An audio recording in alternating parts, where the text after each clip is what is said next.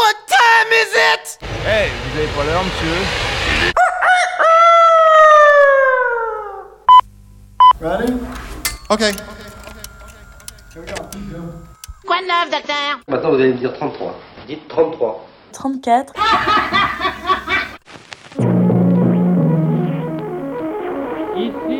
Super Phoenix. Jamais entendu parler.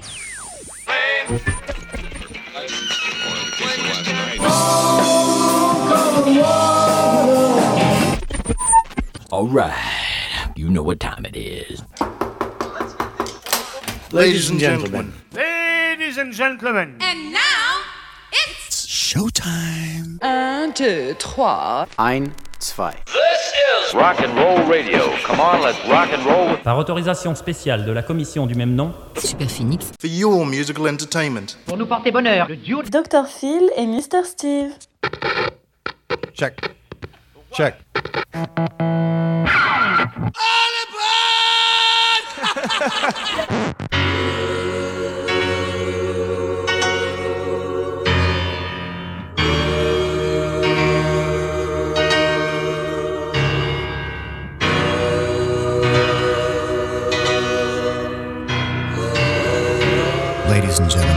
the golden age of rock and roll.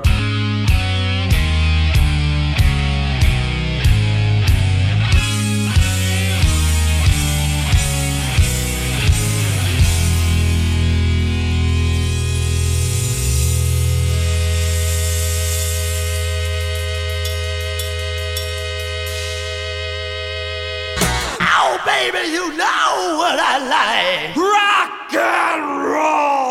Radio. Radio radioactive.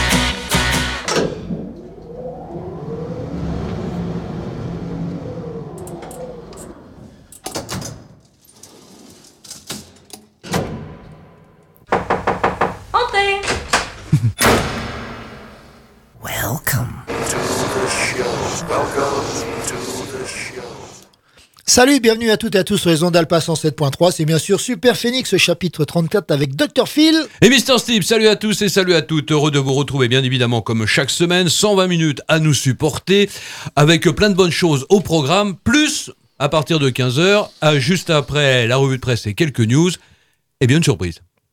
Un invité qui va prendre la Voilà. parole peut-être au cours de la première, Oui. enfin, première heure, juste histoire de nous donner un petit peu ses impressions. En tout cas, Super Phoenix, c'est bien sûr le rock dur des racines à l'extrême, les paradis musicaux perdus des décennies précédentes, et ce rock flamboyant des années 70 qui nous sert de fil conducteur. Et aujourd'hui, c'est le dicton du jour, à la Saint-Casimir. Loin de l'île aux enfants, bah évidemment, je suis allé le faire, celle-là.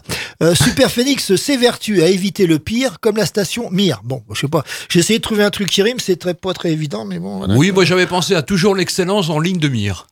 Ah bah voilà, mais fallait le dire, parce que tu pouvais faire aussi le dicton. Ah bah non, moi, je- Non, c'est bien, c'est à compléter. Un petit peu plus court, bon, euh, après, euh, est-ce que ça va, est-ce qu'on va tenir parole? Ça c'est encore autre chose. Voilà. Donc, bon, on a Julien à nos côtés, bonjour oui, Julien. Bonjour. Ça va? Ça va. D'accord. Là, il est en train de se chauffer. Et puis, comme on l'a mis sur Facebook, on est en train de préparer le grill jusqu'à ce qu'il soit la bonne température pour le cuisiner tout à l'heure. on va le faire tourner, tourner à la broche, vous savez, comme, comme les petits cochons de lait. on va vous le filmer, puis on va le mettre ça sur les réseaux sociaux. Bon. non, Bon. tu pars pas, tu pars pas, tu restes encore un peu avec nous. Pour l'instant, je reste. D'accord. Il essaye de tenter l'atmosphère. Voilà. on va- Ça va pas, ça va pas être facile, mais il essaye. Ah, surtout avec nos gueules d'atmosphère, évidemment. Oui, ça bah va pas être facile. Ça, c'est pas nouveau. Bon, ceci étant dit, beaucoup moins euh, joyeux, on va rendre hommage à un musicien qui nous a quittés en fin de semaine dernière. Euh, dans la nuit de samedi à dimanche, c'est la raison pour... Enfin, moi, je l'ai vu uniquement que, dimanche, c'est la raison pour laquelle on n'a pas pu vous, le- vous le présenter la semaine passée, on va le donc faire. C'est la disparition de François Gilazzaro à l'âge de 66 ans d'une septicémie, né en 1956, donc décédé euh, la semaine passée, en 2023. Ex-instituteur, on le sait euh, peut-être pas assez, mais il a commencé sa carrière comme instituteur, fondateur bien évidemment de Pigalle, des Garçons Bouchés, de Los Carayos, avec d'ailleurs Schulz de Parabellum, qui lui malheureusement nous a quittés il y a quelques semaines, enfin quelques mois plus exactement, voire quelques années. Los Carayos qui comptait donc François Gilazzaro, Schulz, Manu Chao et Ah ouais l'un des Wampas. Alain. Wampas, pas Didier, c'est le chanteur, mais Mhm. Alain Wampas, puisque comme les Ramones, c'est un petit peu des faux frères, ils s'appellent tous Wampas, donc là c'est un petit peu euh, différent. Fondateur de Boucherie Production, un label euh, que le- tout le monde connaît, donc qui a existé de 1985 à 2021. Également acteur, j'ai noté deux films parce qu'il a quand même une petite euh, filmographie.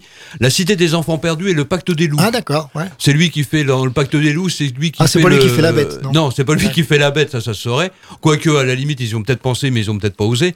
Non, c'est lui qui fait le, le gardien de prison vers la fin du, du film.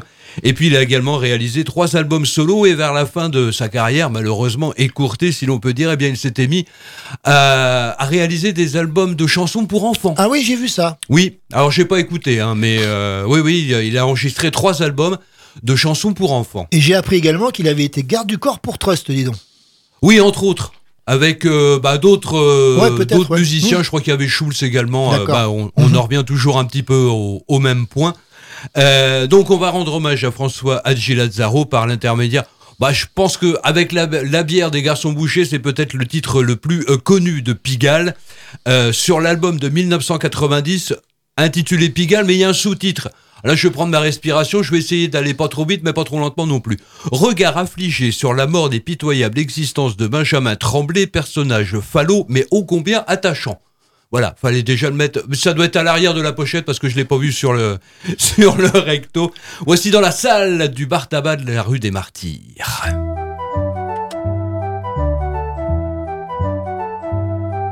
Dans la salle du bar tabac de la rue des Martyrs Y a des filles de nuit qui attendent le jour en vendant du plaisir. Y a des ivrognes qui s'épanchent au bar Qui glissent lentement le long du comptoir par terre. Dans la salle du bar tabac de la rue des Martyrs. Le patron a un flingue pour l'ingénu qu'on voudrait à la tirelire dans les chiottes, les mots gravés sur les murs parlent de sexe géant, d'amour et d'ordure ensemble. Ici, chacun doucement oublie l'ombre d'une vie passée d'une femme de décombre. Dans ce cliché funèbre, on cherche l'oubli d'un parfum, d'une voix. On éteint l'impact encore brûlant de lèvres entr'ouvertes, humides et douces, dans la salle du bar tabac de la rue des Martyrs. Certains soirs, tout à coup, dans un coin, on s'arrête de rire. Et quand brusquement les larmes sortent, tout le monde dégage, se jette sur la porte en verre. Dans la salle du bar tabac de la rue des Martyrs. Y a des seringues vidées goulûment dans des bras sans avenir. Ici la c'est à la poignée. Petites cuillères servent que rarement pour le café. Ici, chacun doucement oublie l'ombre d'une vie passée d'une femme de décombre. Dans ce cliché funèbre, on cherche l'oubli d'un parfum, d'une voix. On éteint l'impact encore brûlant de lèvres entr'ouvertes, humides et douces. Dans la salle du bar tabac de la rue des Martyrs. A des vieux gars tatoués partout qui racontent leurs souvenirs. Y a des voyageurs tristes par-dessus les valises. Y a des bookmakers qui ramassent les mises la nuit. Dans la salle du bar tabac de la rue des Martyrs. On peut tout acheter, tout vendre, le meilleur et le pire. Une vieille clocharde de la gueule défoncée entre avec sa poussette et se met à gueuler, à boire. Dans la salle du bar tabac de la rue des Martyrs. Dans la salle du bar tabac de la rue des Martyrs. Dans la salle du bar tabac de la rue des Martyrs. Super Phoenix. Chapitre 34. La saga continue. Ok. Ok.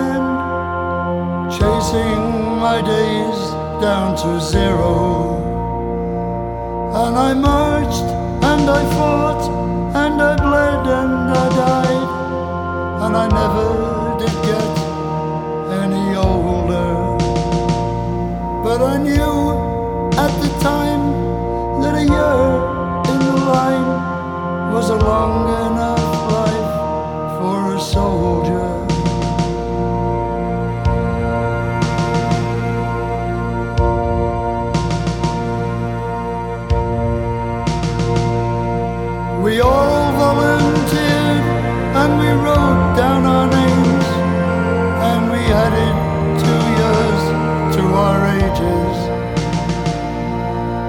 Eager for life and ahead of the game, ready for history's pages. And we brawled and we fought and we hoard till we stood ten thousand shoulder to shoulder.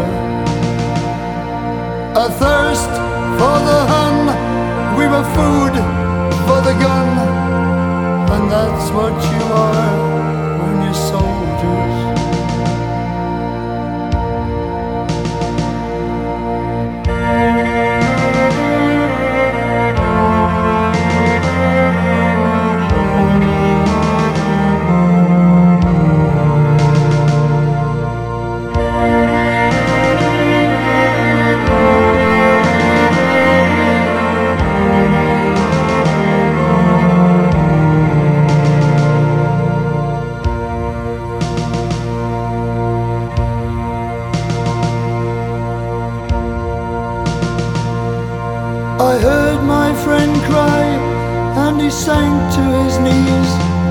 Coughing blood as he screamed for his mother. And I fell by his side, and that's how we died, clinging like kids to each other.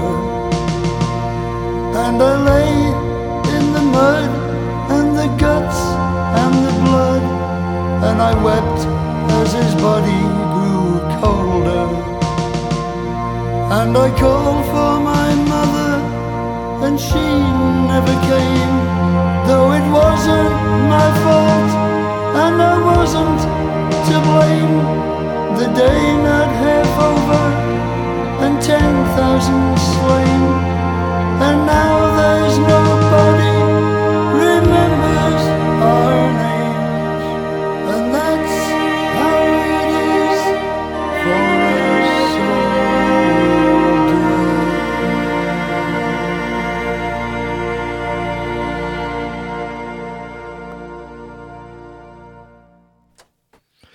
Les garçons bouchés Eh ben écoute, c'est que- c'est quelque chose que je que je connais euh, pas très bien en fait parce que c'est euh, c'est peut-être un peu trop récent euh, par rapport à ce que j'ai l'habitude euh, d'écouter.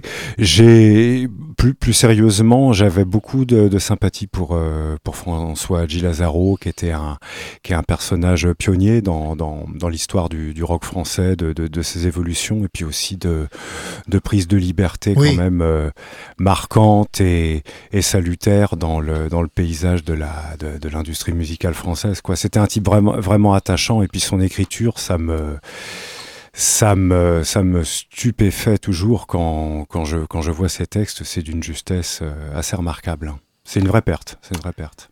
Et donc ce titre de Motorhead, qui date de 1991, spécifiquement euh, afin de souhaiter un très bon anniversaire à toutes celles et tous ceux qui sont nés un 4 mars, et plus particulièrement en 1916, comme mon père, donc c'est pour ça Mhm. que je le passais, donc était né un 4 mars 1916, et euh, alors, ça raconte l'histoire d'un jeune garçon de 16 ans qui part au front, bien évidemment.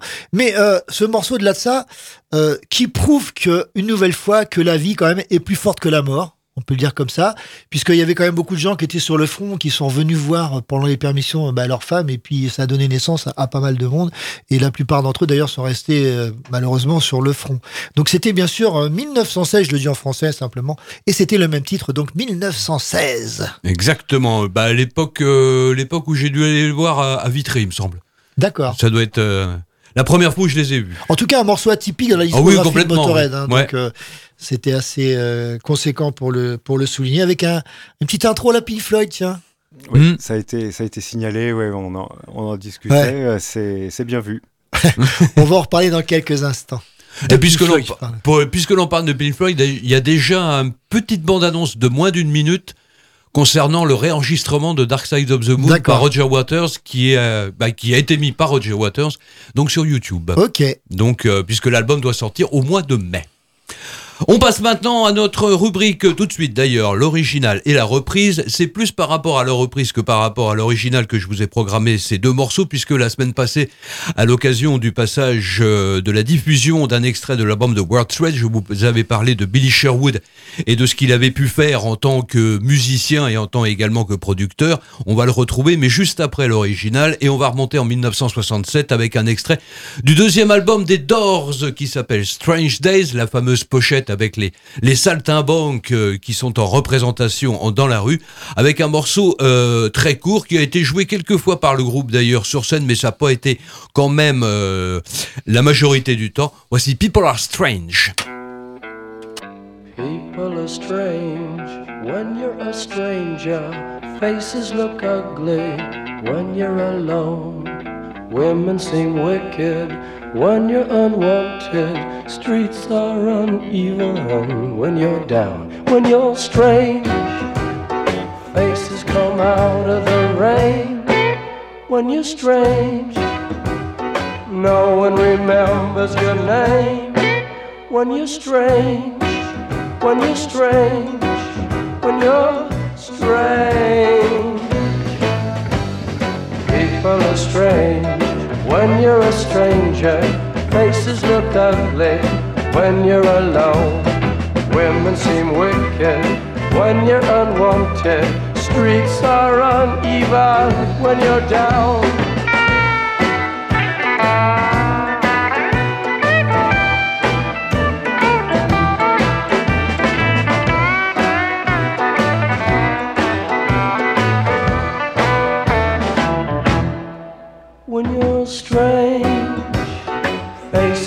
Out of the rain when you're strange.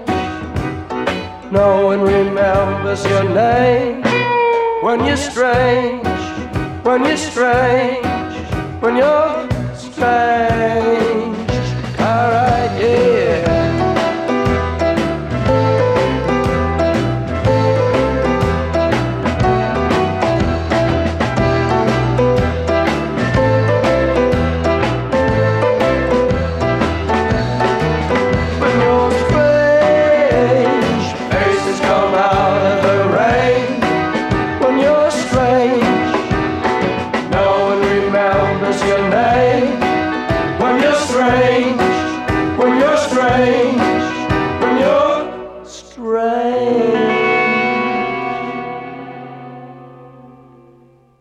Super Phoenix, finalement, pour vous, c'est un bon souvenir. Un jour, dans un repas de famille, ma maman, qui est, âgée maintenant, dit Quand même, je suis déçue parce que euh, c'était déjà assez violent pour moi d'entendre ça, mais j'ai- répondu du tac au tac à ma mère J'ai dit Tu sais, euh, je considère que c'est pas grave.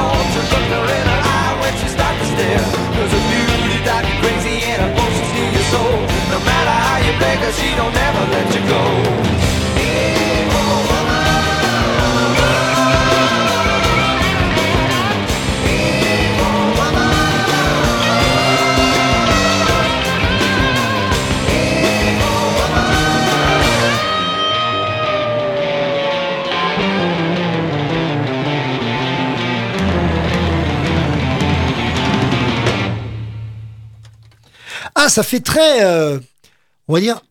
Quand j'écoute ce morceau-là, alors qui est tiré d'un album connu avec un groupe connu, mais ça fait très, tu sais, les, les singles qui sont sortis sur les compilations de Nuggets, tu vois. Absolument. Ouais, les années 60. Alors, on pourrait presque croire que c'est un 40 ceinture d'un groupe obscur qui aurait sorti ce truc-là, qui serait, qui serait, bah, qui aurait disparu dans les, dans les limbes. Eh bien, pas du tout. Puisque un an après le second opus qui sort en 1972, Toulouse Street, euh, bien sûr, c'est un, c'est un quartier français de la Nouvelle-Orléans pour ceux qui ne savent pas.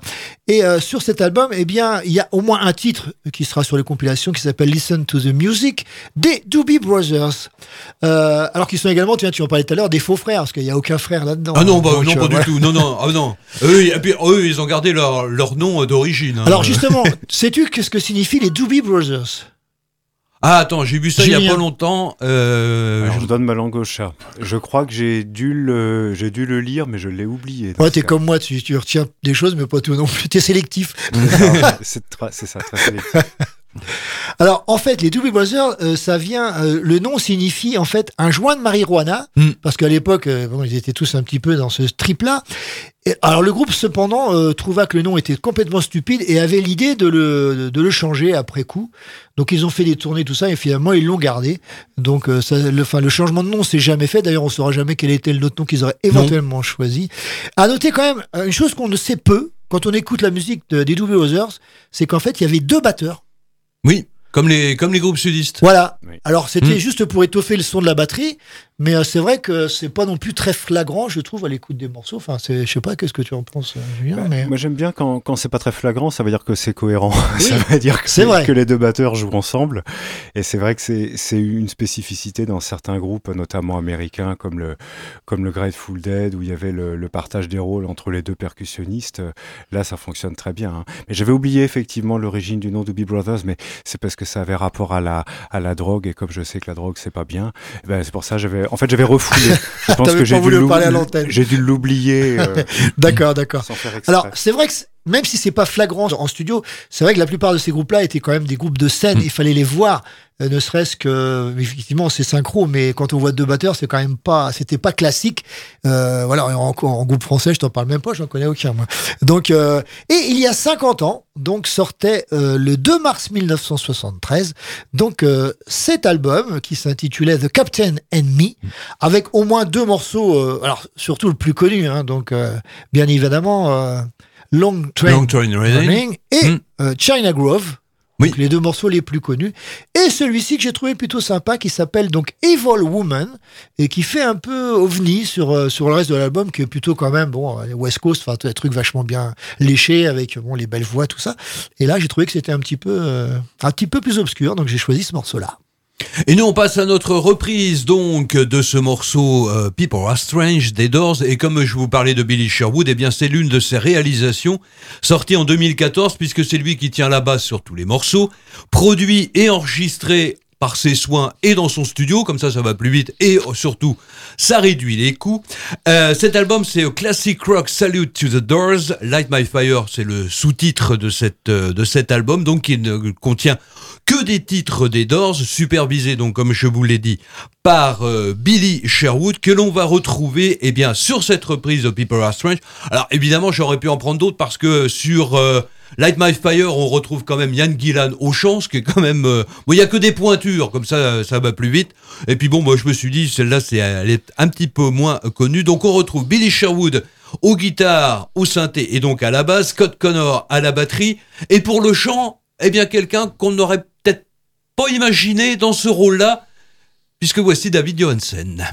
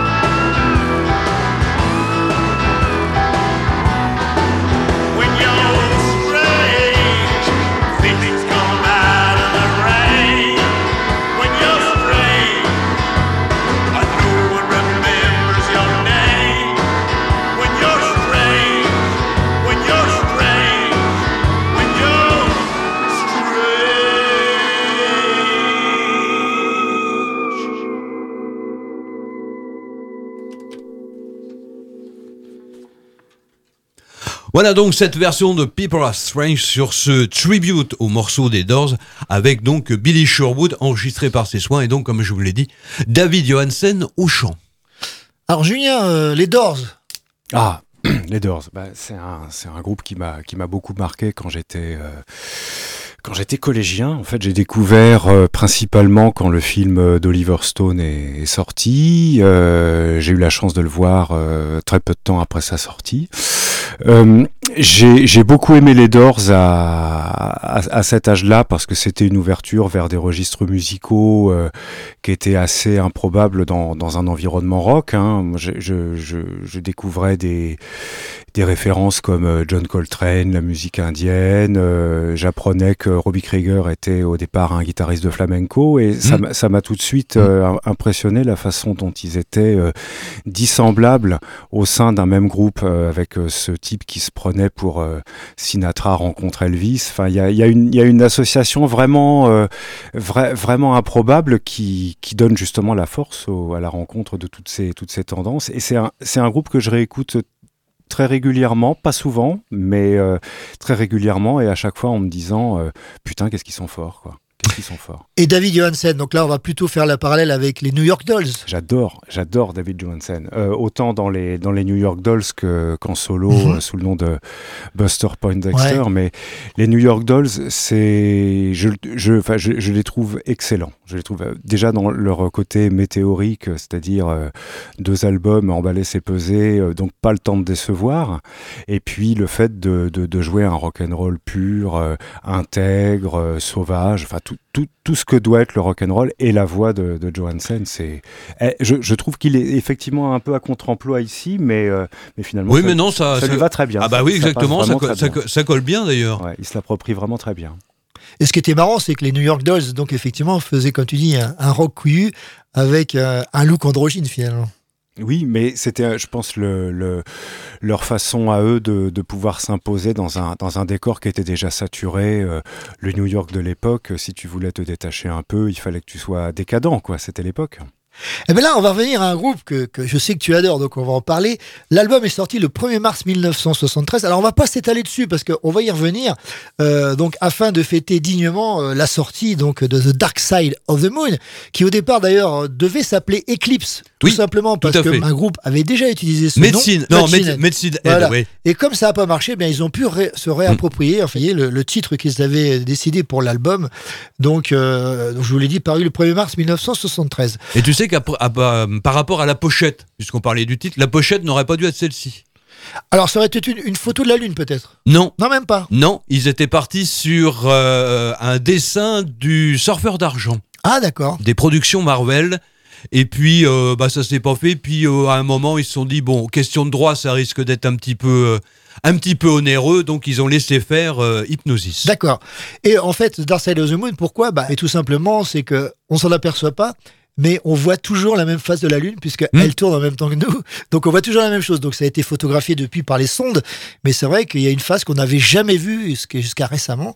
Et bon, c'est assez surprenant. Après, on n'apprend pas, on pas grand chose. S'il y a moins de cratères, je crois, de l'autre côté. Mais sinon, voilà, il n'y a pas grand chose qui diffère. En tout cas, je pense qu'il faudra donc euh, plusieurs émissions, notamment lorsque paraîtra le coffret du 50e anniversaire, pour se pencher plus en détail sur cet album mythique.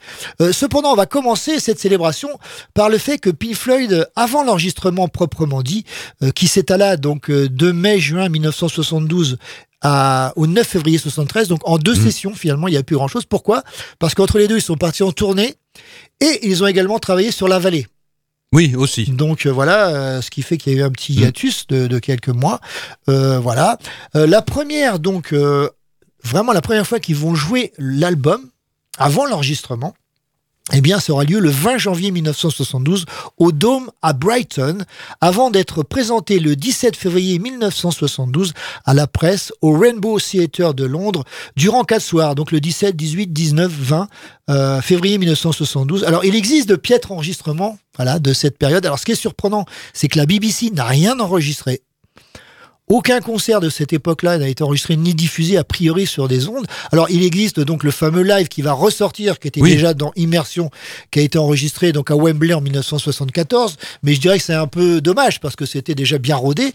Euh, voilà, en tout cas, il n'existe rien.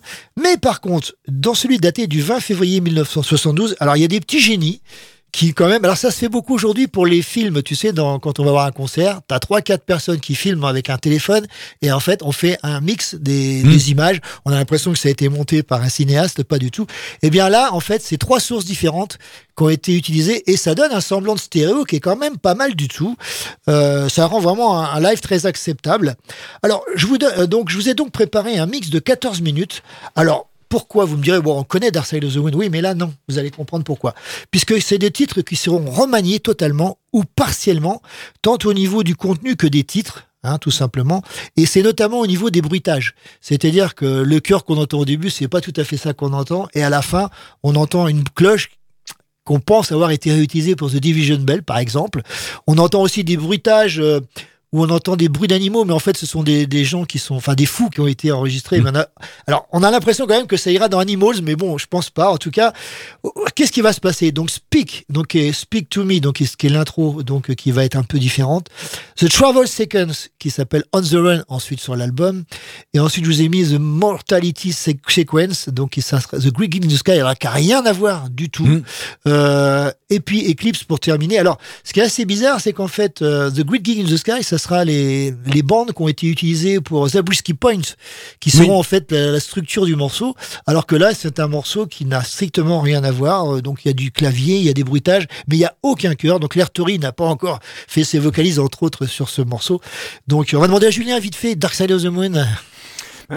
C'est un album donc sur lequel je me repenche ces jours-ci, euh, actualité oblige. Euh, je l'avais un petit peu laissé de côté parce que euh, je le trouve quand même assez sombre par rapport à ce que j'aime chez Pink Floyd en général, qui est plutôt euh, contemplatif, euh, plutôt plutôt onirique. Là, c'est quand même assez sombre le contenu. Le message me fait toujours un petit peu mal au cœur parce qu'en fait, c'était des mises en garde euh, très typiques de l'époque, hein, où on, on, on avait une anticipation sur des visions de l'humanité dont on se disait bon, ça se réalisera jamais tel quel, et puis en fait, bah, on se rend compte que le message d'aliénation, de, de déshumanisation et alors de des méfaits du pouvoir de l'argent, euh, ça c'est bel et bien réalisé. L'album au fur et à mesure des années, je le trouve évidemment, comme tout le monde, euh, intouchable. Et, euh, et je trouve qu'il lui manque finalement des aspérités. C'est difficile, de, de se l'approprier. C'est un objet parfait en fait, très lisse, très très très définitif. Et je commence à préférer finalement avec le, temps et le recul des albums de Pink Floyd où il y a un peu plus de où il y a un peu plus de défauts finalement. Et ce qui rend le, le Floyd un peu moins vache sacrée, un peu moins touchable et un peu plus accessible. Alors par contre, ce qu'on se demande, c'est euh, si Roger Waters va utiliser un petit peu cette trame euh, pour faire son nouvel album. C'est-à-dire, est-ce qu'il va utiliser des bruitages qu'il avait utilisés au début, qu'ils n'ont pas été utilisés? Enfin, on verra bien. Oui, Mais, on euh, verra bien parce que pour l'instant, il n'y a pas beaucoup d'informations. que il, il- ne laisse pas filtrer beaucoup d'informations par rapport à tout ça. Parce que copie conforme, bon, quelque part, on se demande bon, à quoi ça peut servir finalement. Un enregistrement de 2023, oui, mais bon, c'est quand même pas du Pink Floyd, même si c'est Roger Waters qui le fait. En tout cas, voici Speak to, Speak to Me, The Travel Sequence, The Mortality Sequence et Eclipse. C'est parti. Super Phoenix dans le nez.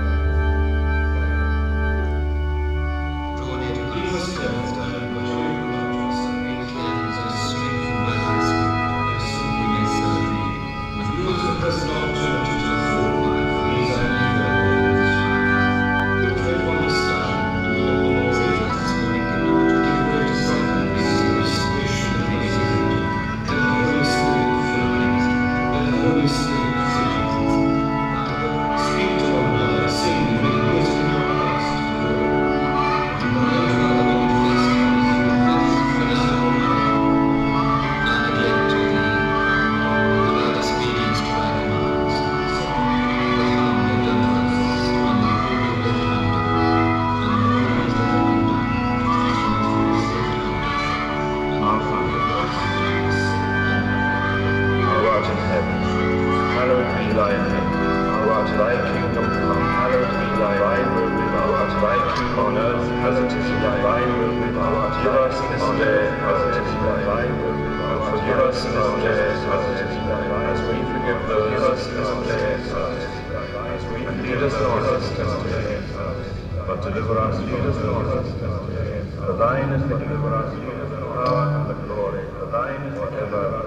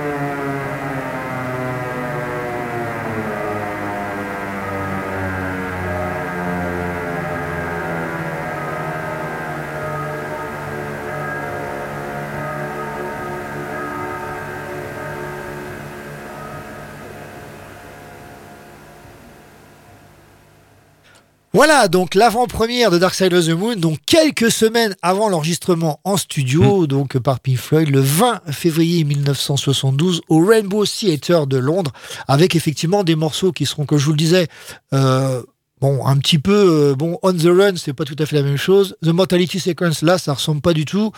Euh, et puis, bon, la fin et le début, c'était juste pour montrer qu'il y avait des bruitages qui ne seront pas non plus retenus euh, lors du mixage final. Et sachez quand même que ceux qui ont découvert l'album en tant que pirate, ça existait déjà à Mm. l'époque, Ah bah oui. entre autres un qui s'appelait Time. Eh bien, euh, bah, les fans ont été déçus parce que c'est pas ce qu'ils avaient écouté sur le pirate et que l'enregistrement était pas tout à fait le même et ils ont été un petit peu déçus par la livraison parfaite, comme disait Julien, donc euh, de, de cet album. En tout cas, ça donne euh, peut-être que ça vous permettra d'avoir envie d'écouter ces versions un petit peu différentes.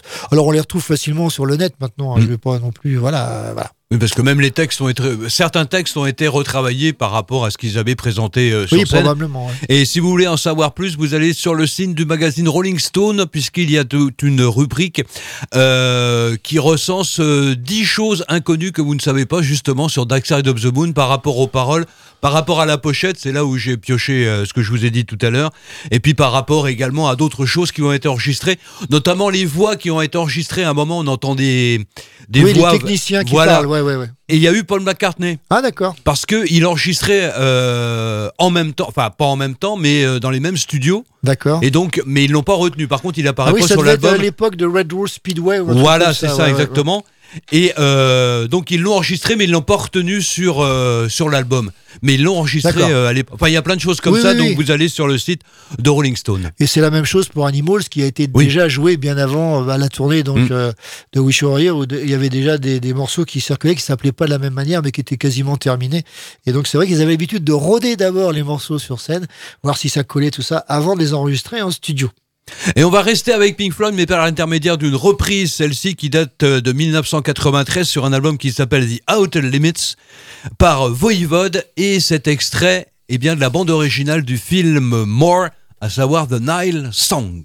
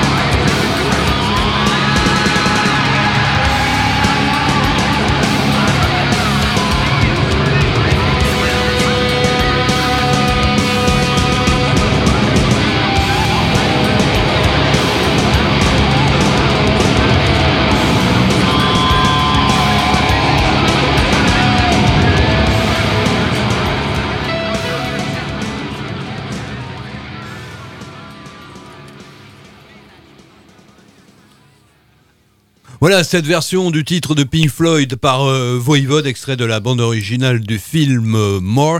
Alors, pour, euh, on parlait d'Obscured by Clouds, donc la musique de la vallée, que ce soit pour la vallée ou que ce soit pour le film More, il y a, j'ai verré- bon, j'ai peut-être oublié quelques jeux, quelques, quelques passages, mais il y a qu'un titre qui a véritablement été joué euh, en concert, c'est Cymbeline. Ah oui. Sinon, tous les autres n'ont jamais été joués par le Floyd lors de représentations. D'accord. Donc Voilà. même eux considéraient que c'était un Bah, petit peu des œuvres un- à part.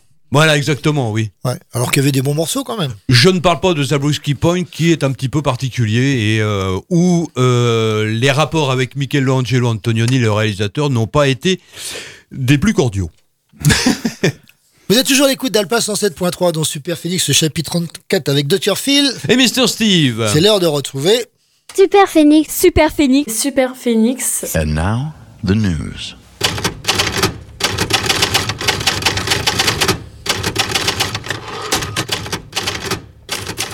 Alors, Dr. Phil, quelle est la prescription du jour? On commence avec la revue de presse en attendant bien évidemment le prochain numéro de Rock Hard pour la semaine prochaine, donc pour la prochaine émission, avec d'ailleurs une superbe couverture. Euh, les légendes du rock, numéro spécial, les 100 meilleurs albums des années 80, des 80s, sinon article également sur Guns N' Roses, Van Halen, le thrash metal avec le Big Four, à savoir Metallica, Megadeth, Slayer et Anthrax.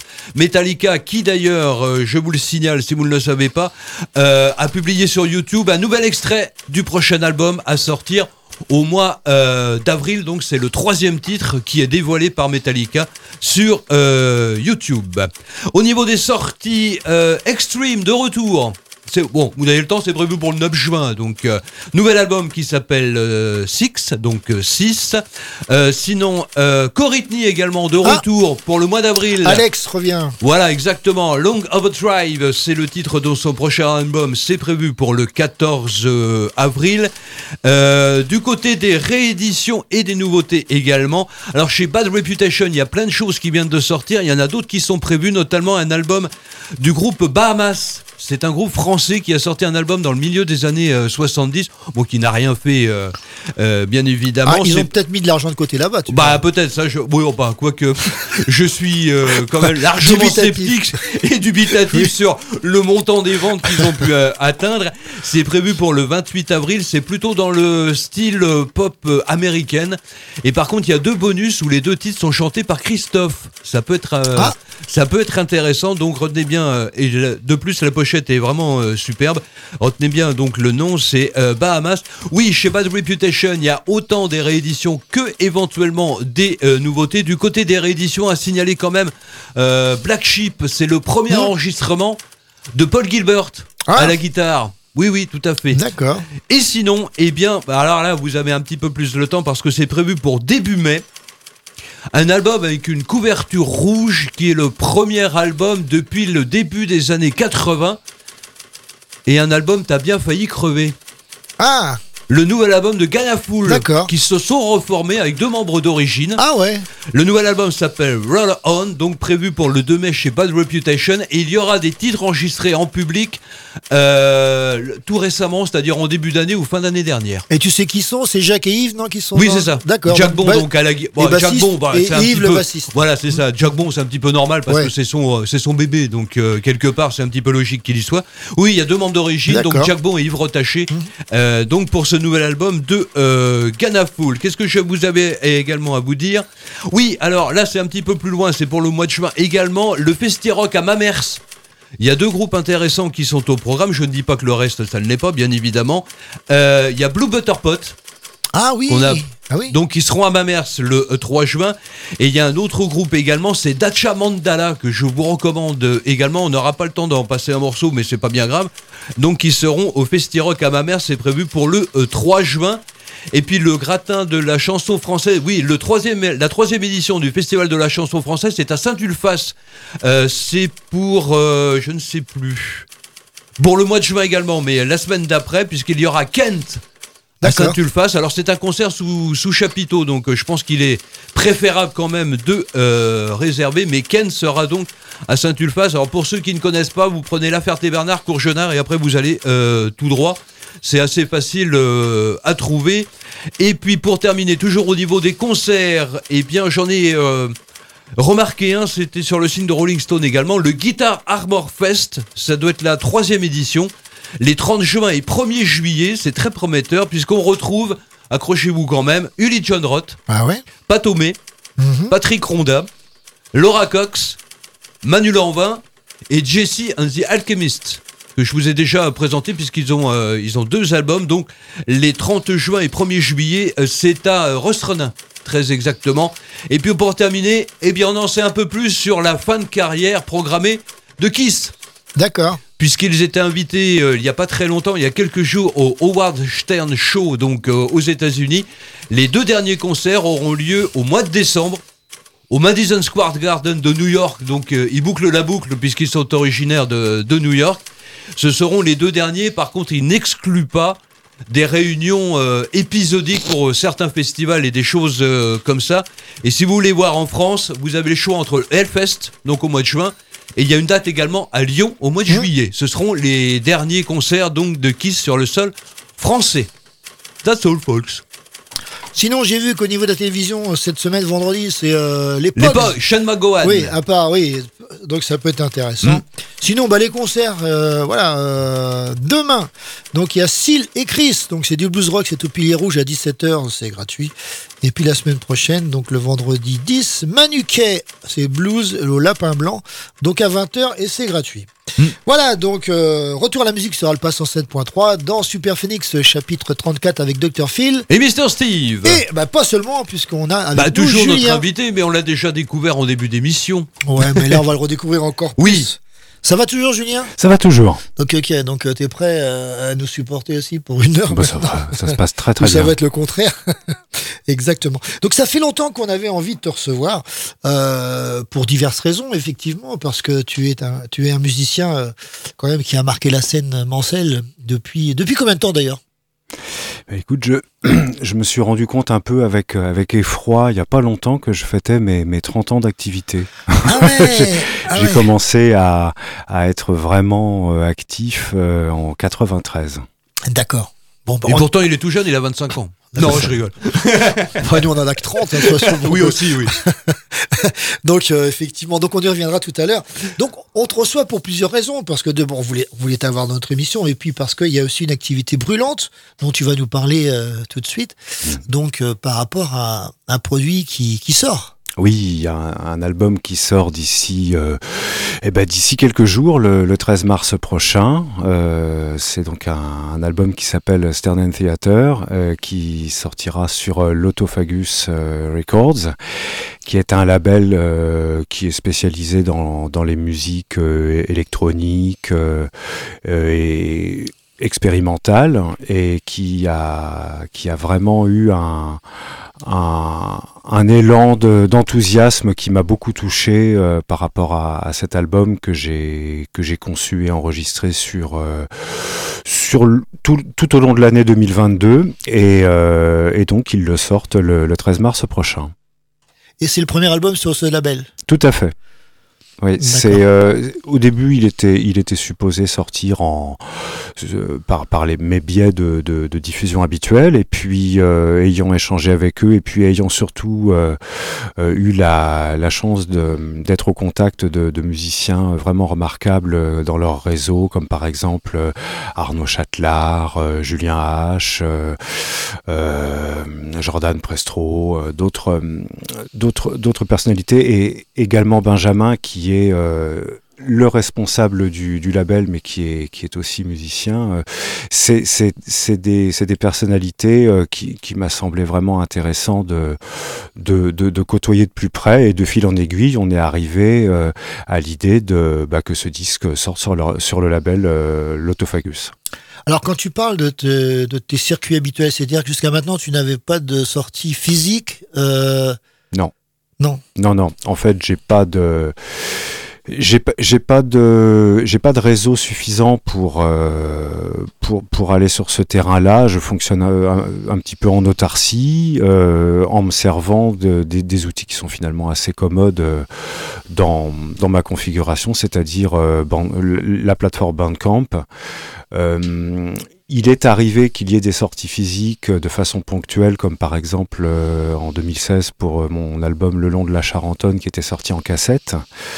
Euh, mais euh, ça a été, alors c'était chez Troglodysk qui était un, un label euh, de Rennes.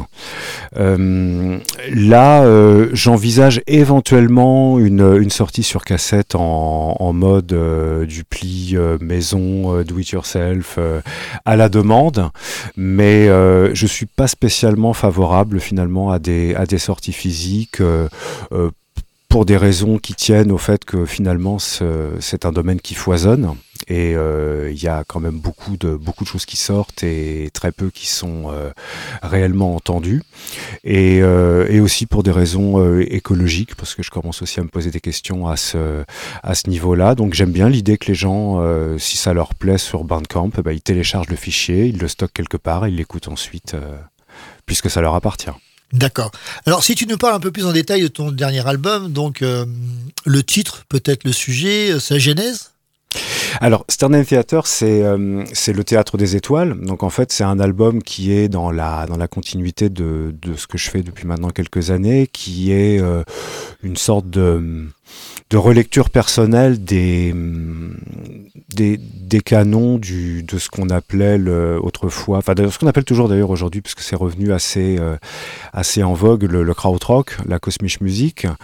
Euh, donc, c'est une, une musique d'inspiration principalement psychédélique, progressive, avec beaucoup de parts laissées à, à l'électronique, mais une électronique euh, pensée rétro-futuriste, c'est-à-dire que en fait je m'inscris beaucoup dans, dans la démarche de, de, de, groupes et artistes des, des années 70 qui m'ont marqué, euh, comme euh, Tangerine Dream, Klaus Schulz, euh, Kraftwerk à leur début, et puis des, des groupes comme, bah, comme Pink Floyd évidemment, la musique répétitive de, Terry Riley ou Philip Glass ou Steve Reich, des, choses comme ça. Et Stern Theater, c'est une, c'est une c'est un prolongement en fait d'expériences que j'avais menées avant et qui m'ont qui m'ont permis de développer certaines idées qui n'étaient pas tout à fait abouties. Et là il y a eu une conjonction de contextes euh, porteurs le, le, matos qui fonctionnait euh, les outils qui étaient adaptés l'inspiration qui était qui était au rendez-vous. Et, euh, et au final ça a donné deux morceaux qui sont bah, comme d'habitude assez longs. C'est des c'est des fresques hein, c'est ce qu'en anglais on appelle des soundscapes. Et avec toujours ce fil directeur thématique des étoiles. Donc la, la, le travail sonore sur la notion d'étoile, le scintillement, euh, euh, la lumière, l'obscurité, euh, l'immensité, les espaces. Enfin voilà, on est dans quelque chose de très co- cosmique. Et donc, c'est quelque chose qui, qui te fascine, les étoiles? Pour la, dimension poétique, oui. Euh, dans, le, dans la représentation musicale qu'on peut en avoir, oui. C'est un, thème qui est, très, intéressant pour moi dans la, mesure où on peut, euh, on peut observer une étoile et un groupe d'étoiles, une constellation.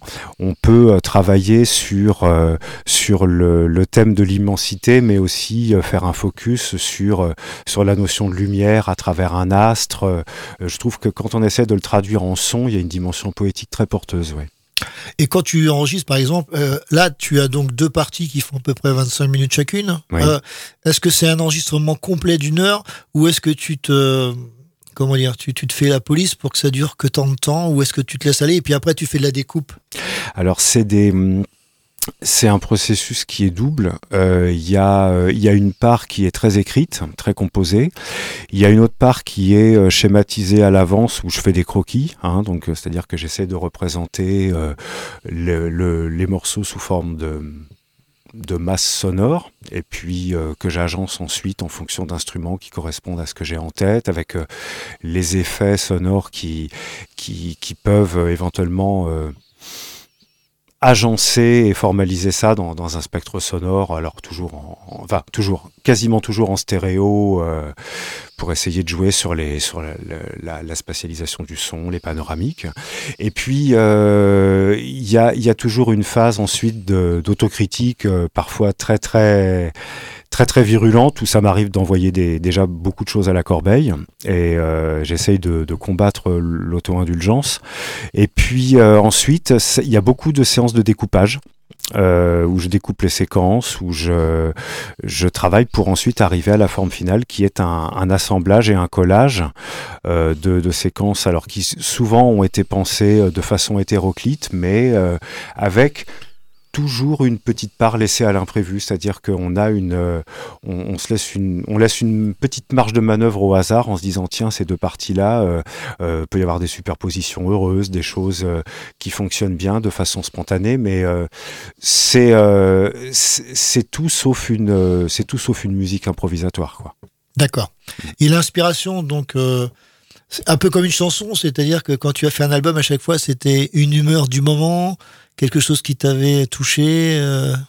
Oui, il y a souvent une, il y a souvent un fil thématique avec une, euh, une idée de, de base, euh, une, une idée de départ. Euh, la base de travail, ça peut être aussi un visuel, ça peut être euh, la fréquentation d'une œuvre d'art, un film, un bouquin, euh, ou une, une expérience sur le plan humain qui m'emmène sur euh, sur une thématique que je choisis, comme ça avait été par exemple les la, la contemplation dans la dans la nature en en, en Eure-et-Loire, ça avait donné euh, le long de la Charentonne où je m'étais imaginé la, la rivière qui coule avec euh, tout- tout- toute, la, toute la dimension euh, allégorique. euh, voilà, donc ça donnait quelque chose de très planant, très serein, comme, une, comme l'écoulement d'une rivière.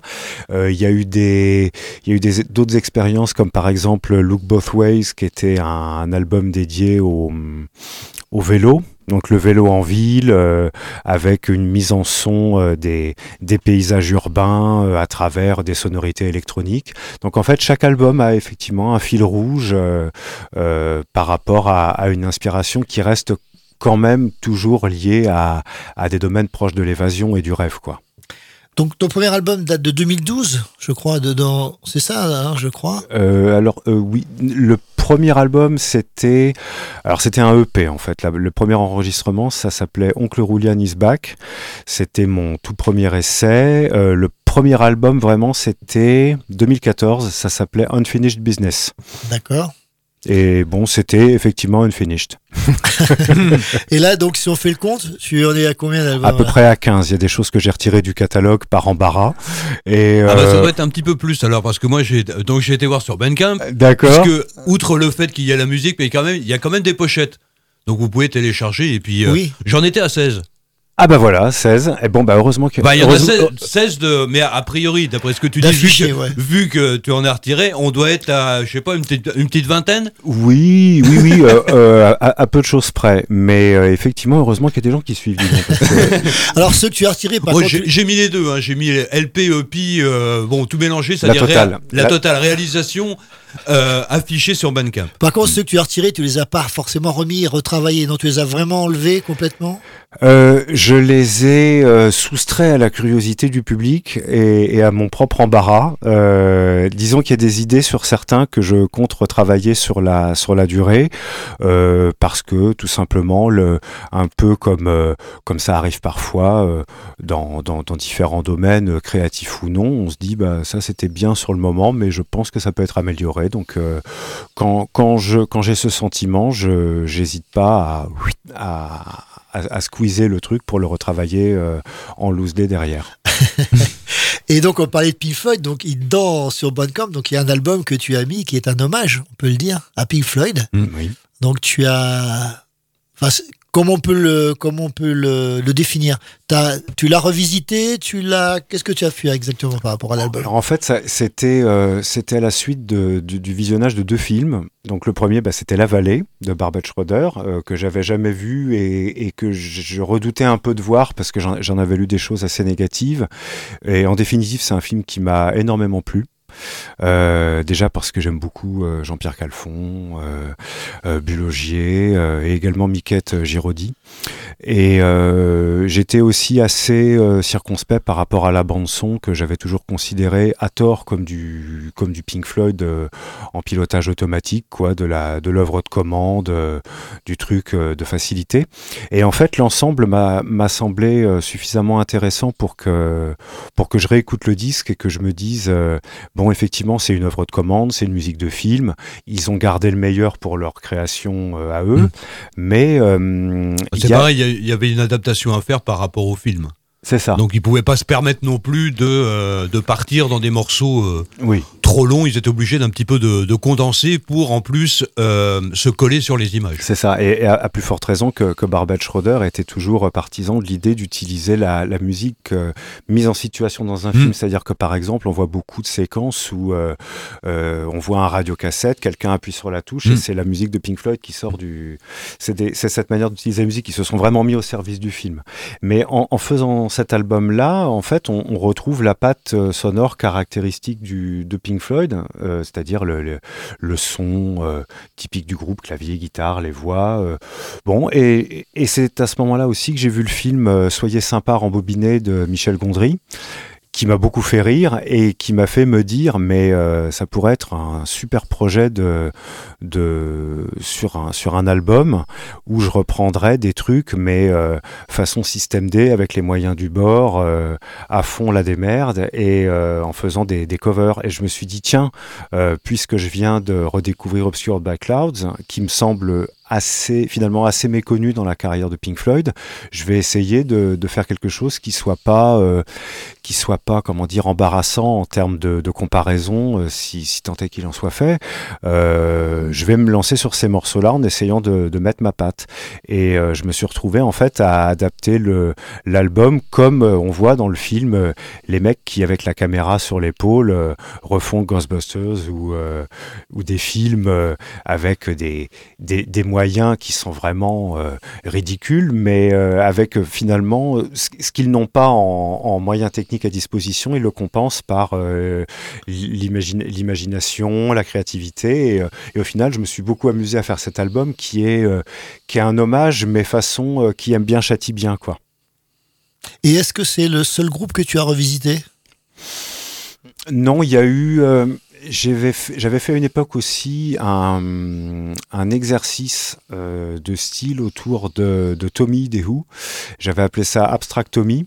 Et en fait, c'était un, c'était un morceau d'à peu près 16-17 minutes qui était un condensé euh, de, de l'album Tommy, mais joué sur des instruments électroniques façon euh, euh, clavier bon tant pis, joué pour enfants, et avec des extraits d'interviews de Pete Townsend qui tournaient par-dessus. C'était une sorte de documentaire euh, qui disait pas vraiment son nom. C'était, c'était assez intéressant, mais euh, formellement pas abouti, donc euh, je l'ai assez vite remis au, au placard. Et récemment, je me suis amusé à revisiter un peu de la même manière euh, vers Satanic Majesty's Request des Stones. Mm -hmm. euh, pareil, donc condensé en 7 minutes, euh, emballé, c'est pesé. et en essayant d'extraire un petit peu la, la, la, la, la substantifique moelle de, de, de ce que j'aime dans cet album. Quelques mélodies, quelques thèmes un peu choisis de façon euh, partial pour en faire un, un truc ultra condensé euh, et, et, qui me permettent pas tant de, de, rendre hommage que de me mettre un petit peu dans, dans la situation privilégiée de, bah, de jouer des morceaux que j'aime tout simplement. Et l'électronique, donc euh, c'est, enfin, les instruments d'aujourd'hui que tu utilises, euh, c'était déjà des instruments que tu maîtrisais avant de commencer à, à faire cette musique ou pas? Non, non, je les ai découverts sur le tard ça, ça a correspondu à, à des lectures que j'ai eues euh, euh, d'ouvrages euh, sur, sur la scène rock électronique 70s, donc des, des ouvrages comme Krautrock Sampler de, de, Julian Cope ou Au-delà du rock d'Éric Desay qui m'ont permis de, de, comprendre un peu mieux euh, quel était l'univers des, des artistes que j'appréciais dans, dans, cette scène euh, euh, principalement électro-rock allemande.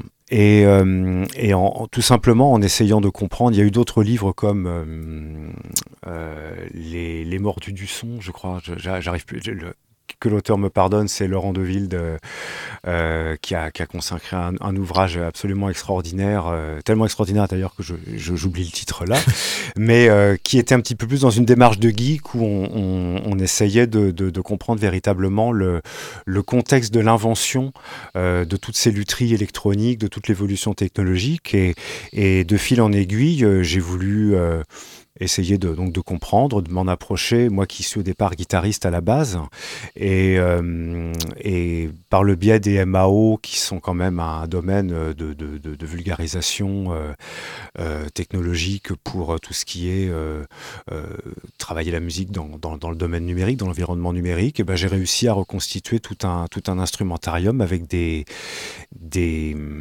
des émulations modernes et numériques de, synthétiseurs type le Moog, euh, le VCS3, euh, euh, des, claviers comme le Mellotron, le Solina, en gros, toute, la, palette sonore de, ces albums que j'ai énormément aimé avant de, me dire tiens je vais peut-être pouvoir essayer moi-même de, sortir du rock qui était ma, ma base, ma zone de confort pour essayer d'aller vers des choses plus inconnues. Quoi. On va en parler dans quelques instants, mais puisque tu nous as dit que tu étais un guitariste, tu vas peut-être nous jouer quelque chose alors. Oui, alors j'ai justement c'est un petit peu à, à, à contre-emploi parce que ça fait euh, quelques années que, que j'ai délaissé les, les, guitares. Totalement euh, Quasi totalement, ouais. Ah ouais c'est vrai que. Et tu penses y revenir un jour ou pas?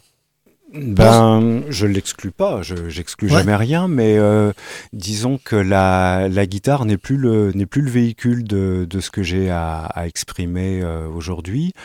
Euh, pour moi, ça reste lié à, au rock and roll et clairement aujourd'hui, c'est c'est des retrouvailles épisodiques, mais mais garde avantage. Donc, euh, comme vous m'avez proposé très, très gentiment de, de, faire quelque chose en direct, euh, je me suis dit tiens, je vais, je vais me prêter au jeu, je vais reprendre la gratte. Et puis, euh, et puis, je me suis dit je vais jouer une petite chanson alors que je que j'ai écrite il y a quelques années pour, euh, pour mon épouse, euh, qui l'a chantée magnifiquement. Euh, moi, je vais essayer de la faire à ma sauce. Euh, c'est une chanson qui s'appelle No We Know et hum, qu'on pourrait traduire par Si on te le demande, tu diras que tu sais pas. D'accord. voilà. Et c'est parti.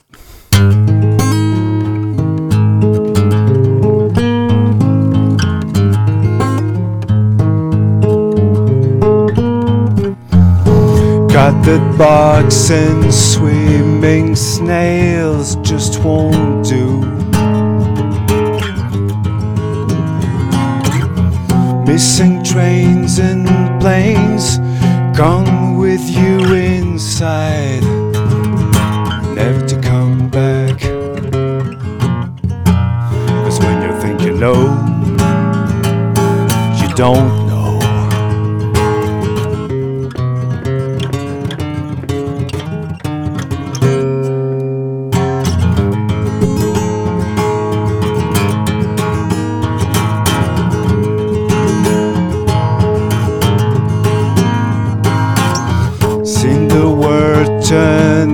square with glasses full of glass. Legs bent under frames of shame, and it's quite a shame. We can get along. Cause when you say you don't know, you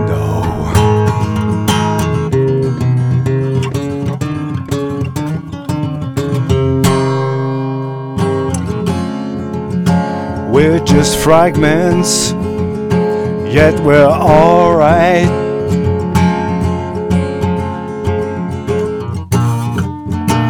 Fragrances and scents flying up as kites. Pain means nothing to us, or at least we just pretend.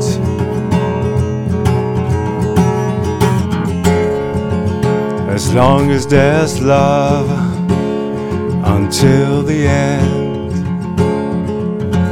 until the very end.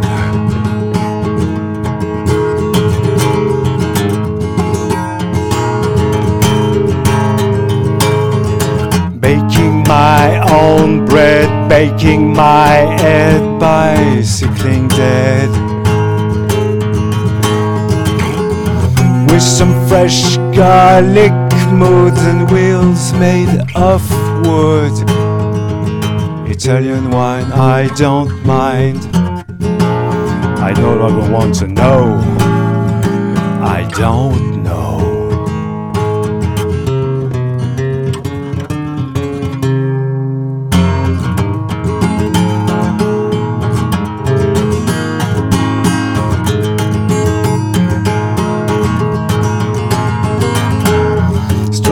cat, tat, toe. Caterpillar, pitter, patter, pillow.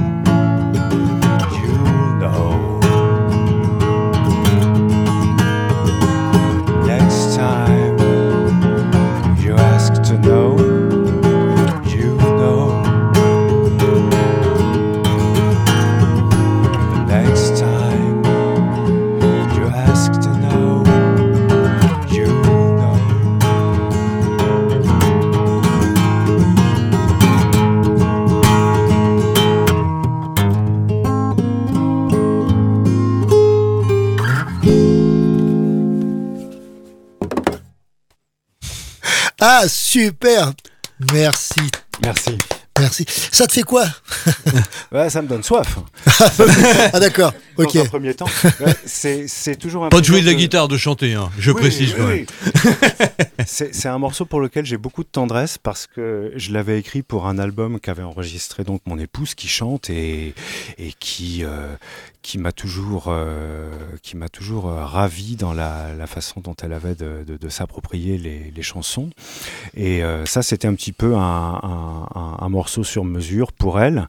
Et je me suis toujours dit que c'était peut-être celui dont j'étais le, le- plus content. Et c'est pour ça que j'aime bien le bien le reprendre à ma, ma manière dans une bah, dans, dans un dépouillement qui est propre à la voilà à guitare voix quoi Et qui fait penser quand même énormément à Sid Barrett quand même.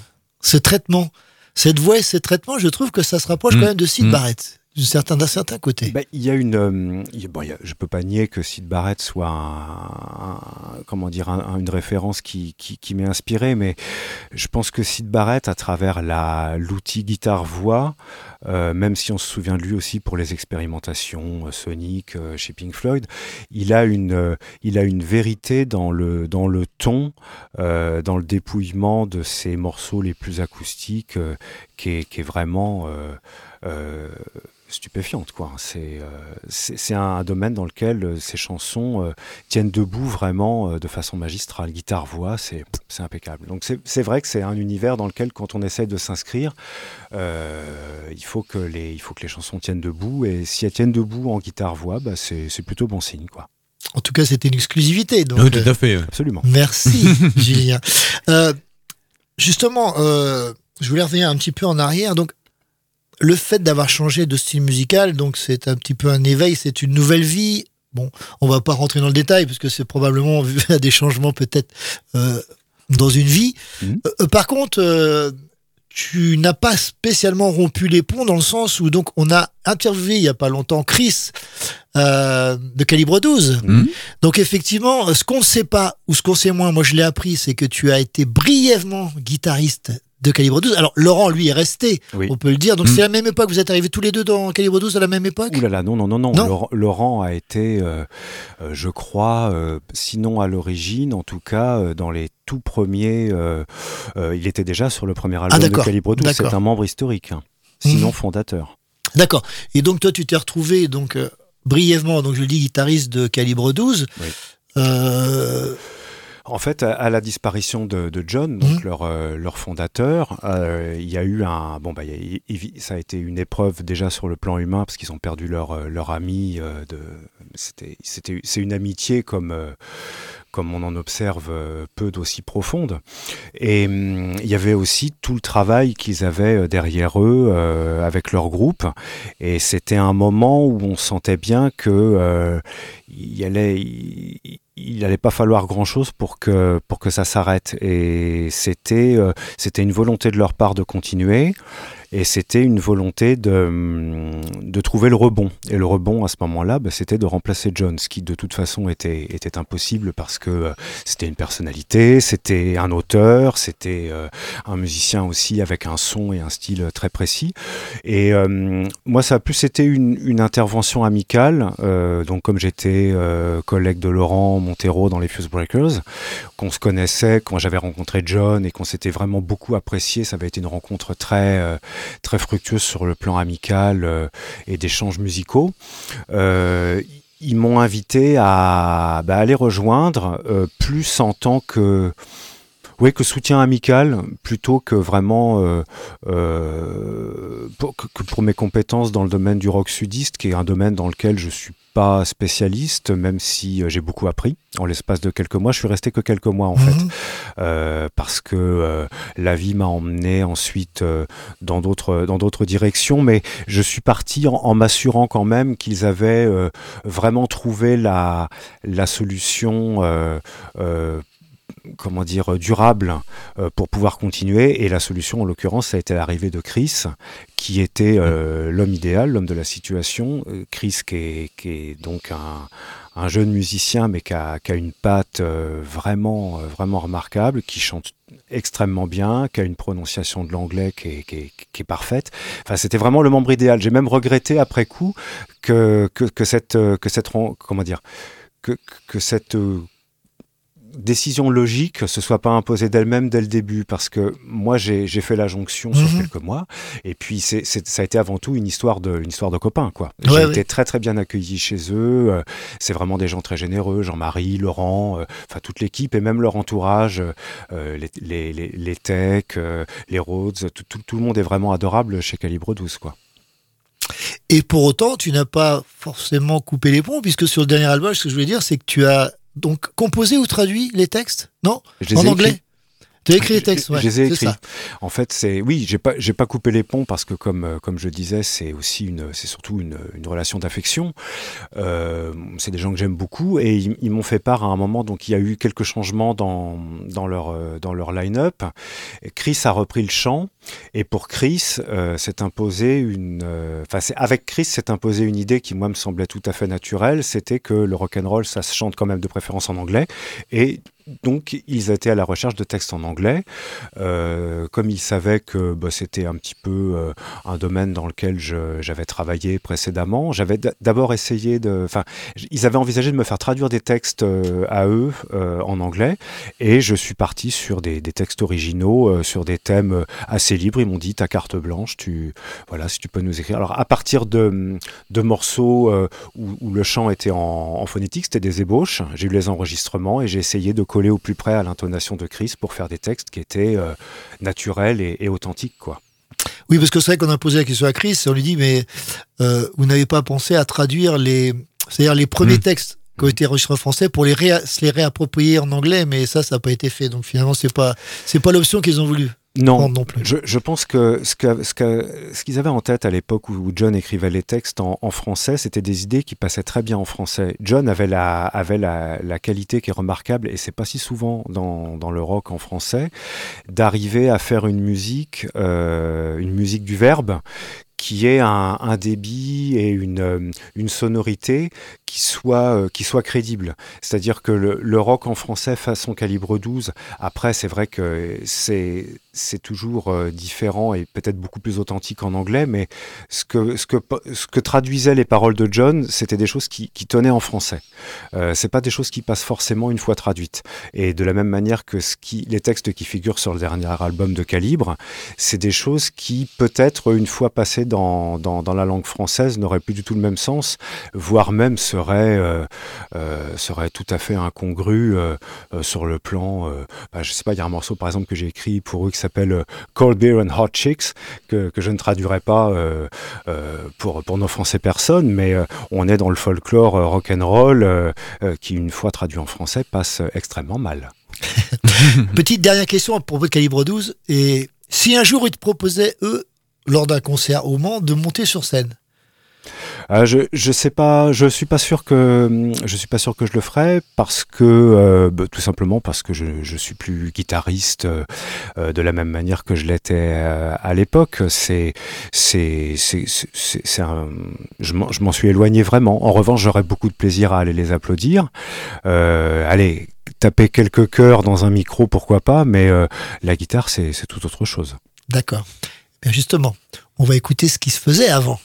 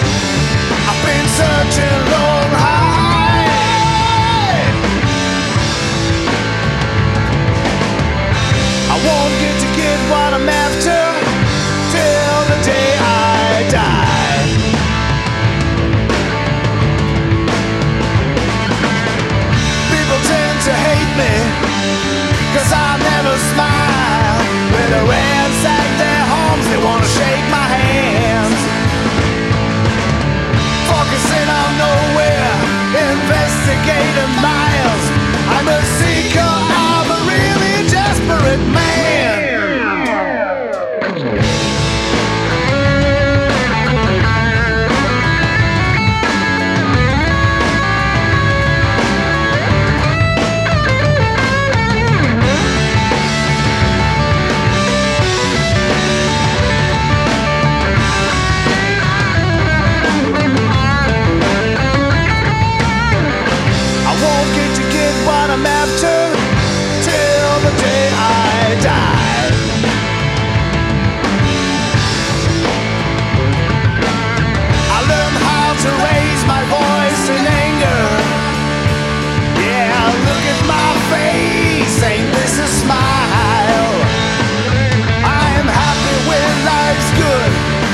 when it's bad,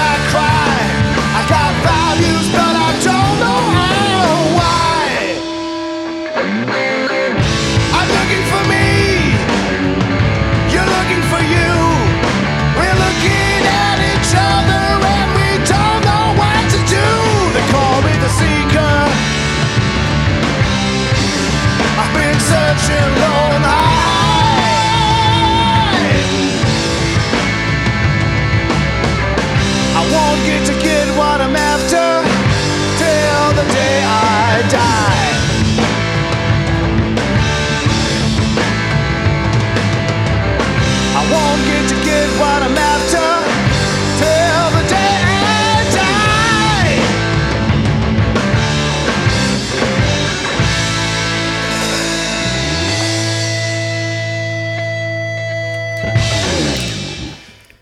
toujours à l'écoute d'Alpa 107.3 dans Super Phoenix, chapitre 34 avec Dr Phil. Et Mr. Steve Et eh bien notre invité, donc Julien Thomas, qui nous parle un petit peu de son parcours. Donc on est parti de ce qui se passait aujourd'hui et on remonte un petit peu dans le passé comme on a l'habitude de faire. Tiens, j'aurais dû mettre la cassette. Donc, voilà. Oui, aussi, oui. Donc là, bah, justement, euh, Bah là, on est loin du krautrock, par contre. C'est vrai. on revient à un groupe justement dans lequel tu as officié un certain temps. Donc le trio a duré combien de temps en fait? Alors les Fuse Breakers se sont formés euh, en septembre 2010 et on a donné notre dernier concert ensemble euh, euh, en mars 2014. Donc ça a fait ouais trois ans et trois ans et demi euh, bien remplis. Alors ce qui est assez euh, paradoxal ou intéressant, c'est quand on parle un petit peu de la scène musicale rock, euh, beaucoup de gens se souviennent de vous. C'est-à-dire que, alors évidemment, il y a de la nostalgie, hein, euh, dans le sens où tout le monde aimerait bien vous revoir un jour sur scène. Bon, voilà, on en revient à ça, mais quelque part, euh, vous avez forcément marqué euh, bah, cet univers-là par, par la, comment dire, la qualité des prestations, il faut le dire. Ben, C'est-à-dire qu'on on a, on a eu la chance d'être, euh, d'arriver dans un, dans un circuit où il y avait pas, alors il y avait, il y avait du, du, cover group, euh, voilà, rock, euh, mais euh, pas forcément avec la même, la même exigence de, comment dire, c'était une exigence qu'on avait envers nous-mêmes par rapport aux musiques à la musique qu'on aimait. C'est-à-dire qu'on voulait faire une restitution la plus honnête possible. Bon, c'est vrai que quand tu quand arrives dans un groupe où tu as Sylvain Galesso à la batterie et Laurent Montero à la basse, ça peut être que, que solide musicalement. Et donc, euh, on était sur l'idée de jouer des choses qui nous tenaient à cœur. Alors, parfois en réalisant des rêves de gamin, en disant bah, Tiens, j'ai toujours rêvé de jouer tel morceau. euh, donc, euh, on s'interdisait rien. Et en s'interdisant rien, on arrivait parfois à jouer des trucs euh, qu'on avait jamais eu l'occasion de jouer avant avec d'autres formations dans nos parcours antérieurs respectifs. Donc la force de proposition des morceaux, c'était surtout Laurent. Euh, qui, a, une, a une culture musicale euh, vraiment rock'n'roll euh, de, de, de grand, avec une grande étendue à la fois 60s, 70s, il connaît bien les classiques du rock et il arrivait avec des suggestions qui étaient toujours euh, originales par rapport à ce qu'on retrouve dans les groupes de reprise. Donc il arrivait avec euh, du euh, Robin Trower, du Ted Nugent, on jouait du Alice Cooper, du Slade, et puis on s'attaquait aussi à des choses qui n'étaient pas forcément évidentes pour des trios. Par exemple, on jouait Won't Get Fooled Again des Who, ou des extraits, on jouait Monet de Pink Floyd, où je me pétais les parties de clavier, de sax, euh, euh, tout à la guitare. Euh, on était aussi assez... on aimait beaucoup jouer du Deep Purple euh, avec des, les parties de clavier reprises à la guitare. Donc, euh, et on essayait de préférence de prendre les morceaux casse-gueule que les autres groupes jouaient pas. Et euh, on avait un, on avait un, comment dire, un principe fondateur qui nous servait de, maxime, si on veut. Ça s'appelait, ça, disait en anglais Heart, Soul and Balls, ce qui en français, je le traduis parce que c'est édifiant, ça veut dire du cœur, de l'âme et des burnes. Et c'était un petit peu le, le principe de la musique qu'on voulait jouer, c'est-à-dire on voulait jouer euh, quelque chose qui soit, qui soit généreux, authentique et euh, surtout à, à très fort volume. Et je pense que cette idée du rock and roll, elle, euh, elle était réjouissante pour pas mal de gens qui venaient nous voir parce qu'ils sentaient que euh, on, se faisait plaisir. Avant tout, on se faisait plaisir et on jouait le rock and roll comme on aimait l'écouter sur nos disques préférés. Donc euh, Deep Purple, tout le hard 70s, euh, les Who. Moi, je suis un grand fan des Who, euh, des Yardbirds, des, Stones, enfin tout, tout ce rock classique. Et en fait, il y avait une, une, recherche d'aut- d'authenticité, je pense, qui a plu aux gens à ce moment-là. Alors justement, quand tu parles de ces groupes-là, il y a donc des groupes qui étaient plus de trois. Je veux dire, quand tu parles de clavier, de choses comme ça. Alors, est-ce que c'est une volonté d'être- resté un trio sans clavier, sans une deuxième guitare, ou c'est juste le- c'est comme ça que ça s'est trouvé en fait Ça s'est trouvé comme ça. En fait, euh, comme, on, comme on était à, l'aise en trio et qu'il s'est jamais posé la question de, de, de travailler avec un, un, un- membre extérieur euh, sur un autre instrument, euh, et puis que c'était des, c'était à la fois sur le mode du défi, euh, genre hey, de la gueule, t'es pas cap, voilà, ou alors euh, le fait de se dire, ben moi, je suis assez ouvert aux, aux- expériences de, de cet ordre-là. Euh, moi, qui ai été marqué par Deep Purple dès l'adolescence, euh, les, les quand je travaillais ma guitare adolescent, je travaillais les, solos de guitare et les solos de clavier. Donc, ce qui fait que, par exemple, sur des morceaux comme, euh, je sais pas moi, Bloodsucker ou Rat Bad Blue, j'avais adapté moi-même les, solos de clavier pour la guitare et ça semblait tout à fait naturel de, de s'enquiller les deux. Et puis, comme on aimait aussi beaucoup plaisanter, qu'on est quand même des, on était quand même des gros malins, on expliquait aux gens qu'on restait trois pour pouvoir euh, toucher les cachets les plus conséquents possibles. Mais en fait, c'est parce que cette formule de trio, elle était équilibrée, ça nous convenait bien et on arrivait assez à, on était, enfin moi j'étais toujours étonné de voir comment on arrivait à remplir l'espace sonore à seulement trois, trois musiciens et de façon assez euh, satisfaisante, quoi. Et rétrospectivement, donc, euh, qu'est-ce que ces trois, quatre années t'ont apporté? Que du bonheur? Oui, oui, oui, que, que, que, du bonheur. Déjà parce que euh, la fréquentation de musiciens comme euh, Sylvain et Laurent, c'est extrêmement enrichissant sur le plan personnel. Euh, c'est très stimulant. Moi, j'avais jamais joué à, à ce niveau-là auparavant, et c'est vrai que quand, quand on est dans un environnement aussi euh, qualitatif et aussi exigeant, euh, ça, ça tire vers le haut.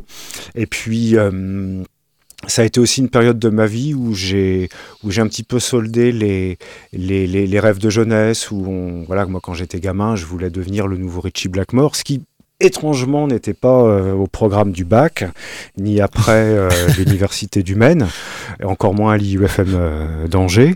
Et donc la vie m'a fait prendre d'autres chemins et je me suis dit bon bah voilà là je suis j'ai j'ai 30 35 ans je suis sur une scène en train de jouer du du Aerosmith ou du Slade ou du des, cho des choses comme ça. Et j'arrive à concilier les deux et, et à faire un petit peu ce que j'ai ce que j'ai toujours rêvé de faire mais avec avec du recul une certaine distance et surtout euh, euh, le fait de faire rentrer ça dans le concret, c'est-à-dire que quand on monte sur une scène devant des gens qui sont là pour passer un bon moment et, qu'on se lance dans un, je sais pas moi, dans un morceau du MC5 par exemple, bah, c'est une certaine idée du bonheur, je trouve. Alors, ce qui reste justement de, votre, de votre existence, quand on discute avec des gens qui vous ont vu ou qui vous ont pas vu d'ailleurs, parce qu'il y en a qui regrettent sûrement, euh, c'est surtout la cohérence. Euh, le choix des morceaux qui n'est pas toujours évident et qui n'est pas toujours joué aujourd'hui. Et puis effectivement, euh, on peut le dire, hein, euh, donc euh, ton chant et puis ta dextérité à la guitare.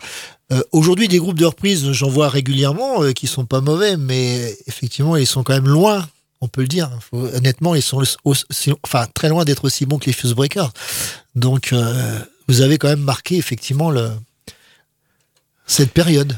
J'en suis heureux parce que parce qu'on avait une, on avait autant on était, euh, on était sincère dans notre approche, mais on voulait vraiment que, on voulait vraiment que la musique qui sorte des enceintes soit conforme à ce qu'on aime entendre chez des groupes de rock. Donc, c'est-à-dire des, être surpris, être agréablement surpris, jouer des morceaux effectivement qui soient pas euh, courants, parce que des groupes de reprise, il euh, y avait ce qu'entre nous on appelait des saucissons, c'est-à-dire que euh, voilà, il, il, nous serait jamais venu à l'idée de jouer Brown Sugar ou, mmh.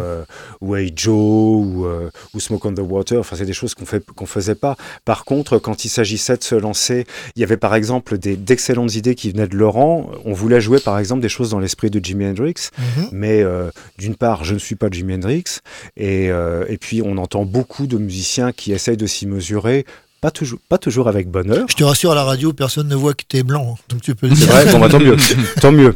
Euh, et en fait, euh, Laurent avait eu l'idée de partir sur une, sur un itinéraire bis, si je puis dire. C'était de jouer du Robin Trower, donc c'est-à-dire le son oui. et l'esprit Hendrix, mais avec des morceaux qui ne soient pas euh, familiers aux oreilles des gens et donc avec la capacité de les surprendre. Et donc, euh, on se lançait dans des choses euh, qui étaient aussi parfois des, des madeleines. Hein, quand on, en, on voyait Train Kept Rolling, c'est pour nous c'était un classique. Et euh, moi, depuis petit, je rêvais de jouer Train Kept Rolling, mais dans une version qui soit à la fois celle des Yardbirds, mais avec la gouache de la version de Led Zeppelin et avec le son de celle d'Aerosmith. Enfin voilà, c'était aussi une histoire de geek. Hein. On avait des références qu'on essayait d'intégrer à fond. Euh, on jouait euh, Lowrider de War, mais avec euh, une approche très, euh, très Deep Purple euh, au niveau du son. Enfin, ça nous arrivait vraiment de mettre les choses à notre sauce. Euh, on avait aussi une reprise de In the Summertime de Mongo Jerry, mmh. qui, est, qui est une sorte de truc où les gens tapent dans les mains, tapent du pied, puis à un moment, il y avait un temps mort et on renvoyait le morceau euh, façon euh, grosse cavalcade. On essayait vraiment de, ouais, de surprendre et en général ça fonctionnait. Donc les, les gens repartaient en, en disant ah bah ils sont pas, ceux-là sont pas comme les autres. Ça, et, et, quand tu dis ça, en fait, on se retrouve quand même dans ce que tu fais aujourd'hui, c'est-à-dire qu'en fait tu prends des choses que tu digères pour les pour les reproposer d'une façon différente. Donc en fait finalement ton cheminement même si tu as changé de style musical et les instruments, finalement ton cheminement reste un petit peu le même quand même. Oui, ça, je crois que c'est très important parce que le euh, aujourd'hui tout le monde a accès à, la, musique rock. Euh, en plus maintenant avec euh, euh il y a des documentations tellement abouties, il y a Internet, y a, on a tout digéré. Et je pense aussi que c'est important maintenant que les gens introduisent leurs sentiments et leur expérience dans, leur façon dont ils relisent cette musique. Par exemple, aujourd'hui on, parle tous de, Dark Side of the Moon, mais on a tous vécu quelque chose de différent par rapport à ça. On a tous une expérience, un ressenti, un affect. Et moi j'essaye dans, dans dans la musique que je que je fais, il y a effectivement des références, je peux pas y échapper, je, mais j'essaye de les, de les transmettre avec euh, un angle différent déjà pour que les gens aient pas l'impression d'avoir affaire à une redite, mais aussi parce que je me dis que ça a d'autant plus de, de, de valeur et, et d'intérêt si c'est euh, personnel. Voilà. Parce qu'on arrive pratiquement au terme de l'émission. Mm. Avant les Fuse Breakers, est-ce qu'il y a eu des choses euh, qui. Enfin, je veux dire, tu as joué avec des groupes avant euh, connus, ouais? j'avais eu des groupes quand j'étais euh, lycéen étudiant au sein de la compagnie TDM. Donc Ah j'étais là-bas. C'est comme ça que j'ai commencé la scène. Et en fait, tout de suite, j'ai pris des directions qui étaient euh, typées rock 70s, euh, très branchées Pink Floyd, euh, rock psychédélique, euh, euh, Magma, Crimson, euh, etc. C'était, c'était, c'est- j'étais lycéen étudiant, donc c'était vraiment pas mature et, et abouti, mais c'était des premières armes. euh, et là encore, dans des domaines qui n'étaient pas, euh, qui étaient pas courants, quoi. Quand, quand on débarquait avec une harpe celtique euh, et puis des morceaux d'une demi-heure, euh, avec de l'écho partout, euh, les sons de l'espace et machin, c'était, c'était assez, assez particulier, quoi. Il faudrait que tu reviennes nous voir aussi pour, pour une autre raison, c'est que je sais que on reparlera peut-être de tes parents, de, de comment tu es tombé là-dedans, parce qu'il y a quand même une histoire. Et euh, je me souviens qu'à la première fois où je t'ai contacté, ça date déjà de quelques Mm. années, euh, je t'ai contacté parce que je savais que tu avais pas mal d'archives de plein de choses, et euh, voilà, même de groupes français. Donc il faudra peut-être qu'on qu'on fasse une émission peut-être consacrée justement au rock français, et puis Avec que plaisir. tu, que tu amènes un petit peu tout, tout ce que tu sais, tout ce que tu possèdes, et qu'on fasse un truc croisé, ça pourrait être vraiment sympa. Eh ben, pas de problème, on se Non, prévoit un week-end entier. ah bah si tu Oui, veux. hein. minimum. Ah, non, là, minimum. eh, de toute façon, on a les clés du studio. donc- Oui, en plus. bon, Ouais, ouais. c'est juste que Fred, faut lui dire que- qu'il qu'il programme rien. Mm. Donc, euh, en tout cas, euh, voilà. Avec Donc, joie. eh ben, écoute, euh, euh, Julien, on est t- très heureux de te, te retrouver. Alors, effectivement, ça passe énormément. Enfin, ça passe très, très vite d'ailleurs. Euh, alors, je mettrai quand même les morceaux que tu m'as proposés aujourd'hui. Je les mettrai en ligne. On les a pas programmés, mais euh, je les mettrai en ligne quand même. Parce qu'il y a des collaborations. Alors, on n'en a pas parlé, mais effectivement, tu, tu, as, tu collabores ou tu as quelques collaborations avec des artistes locaux et peut-être pas que locaux d'ailleurs. Hmm oui, bah, notamment avec PJ Dorzey de, de Terroplane et, et Daniel Malampré, donc qui est un, un pionnier de la musique cosmique belge. On avait, on avait testé quelque chose ensemble qui qui qui a pas été au-delà de de bah, de- d'un d'un ou deux morceaux, mais qui avait, qui avait été diffusé sur des radios indé américaines. Euh, euh, C'était Mhm. c'était assez intéressant, c'était prometteur. J'aurais bien aimé que ça se poursuive, mais bon, voilà, c'est assez difficile de travailler à distance quand même entre Ouais. la France, la Belgique et les States. euh, c'est ça a vite ses limites. En tout cas, merci d'être venu nous voir, d'avoir joué vous. ce morceau euh, en direct. Et puis, euh, donc, on va prendre rendez-vous pour plusieurs autres choses. En tout cas, encore un grand merci, Julien, d'être passé et de nous avoir Merci raconté tout ça. Et puis, bon, on se retrouve la semaine prochaine pour un nouveau numéro de Super Phoenix. Classique celui-ci. Ouais, enfin classique dans sa forme. hein. Je Oui, sais oui. pas si les Bah, morceaux si, sont j'aurais classiques, peut-être- mais si, j'aurais euh, peut-être un quatuor. Oui, Ah, oui. La prochaine fois. Ah bah un quatuor. Corde. Ah, il y a eu. On va revenir à Pink Floyd. Il y a eu un tribute avec un quatuor cordes. C'est pas franchement une réussite, si je peux le dire. Enfin, faudrait que je le réécoute, mais c'était pas franchement. Ouais, je vais téléphoner à Apocalyptica, ils viendront la semaine Ah prochaine. oui, tiens, ce serait pas mal. ça. Oui, effectivement. Bah écoutez, on va remercier une fois de plus infiniment pour sa participation Julien Thomas, donc qui était dans nos studios aujourd'hui. Et puis nous, bah, on se redonne rendez-vous dans une semaine pour euh, toujours plein de bonnes choses. Excellente fin d'après-midi, bon week-end, excellente semaine. Salut Steve, salut à tous, bye. Salut, bye bye.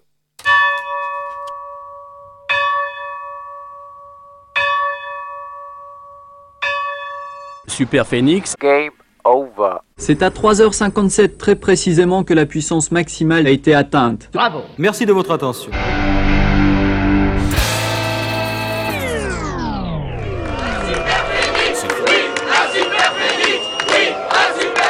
Merci beaucoup. Super Phoenix n'a jamais fini de s'arrêter. Qu'est-ce que j'avais dit? J'avais dit mollo sur le destroy. Oh, ridiculous Super Phoenix fait ça. Super Phoenix.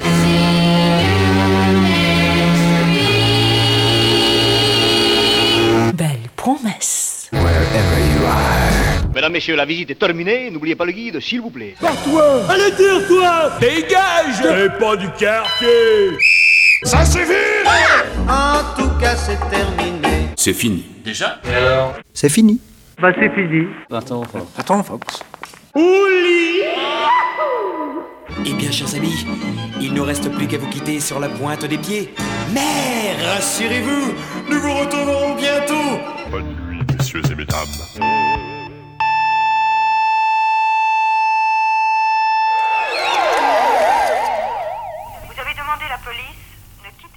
Merci, madame. Salut, les gars. Allez, au revoir.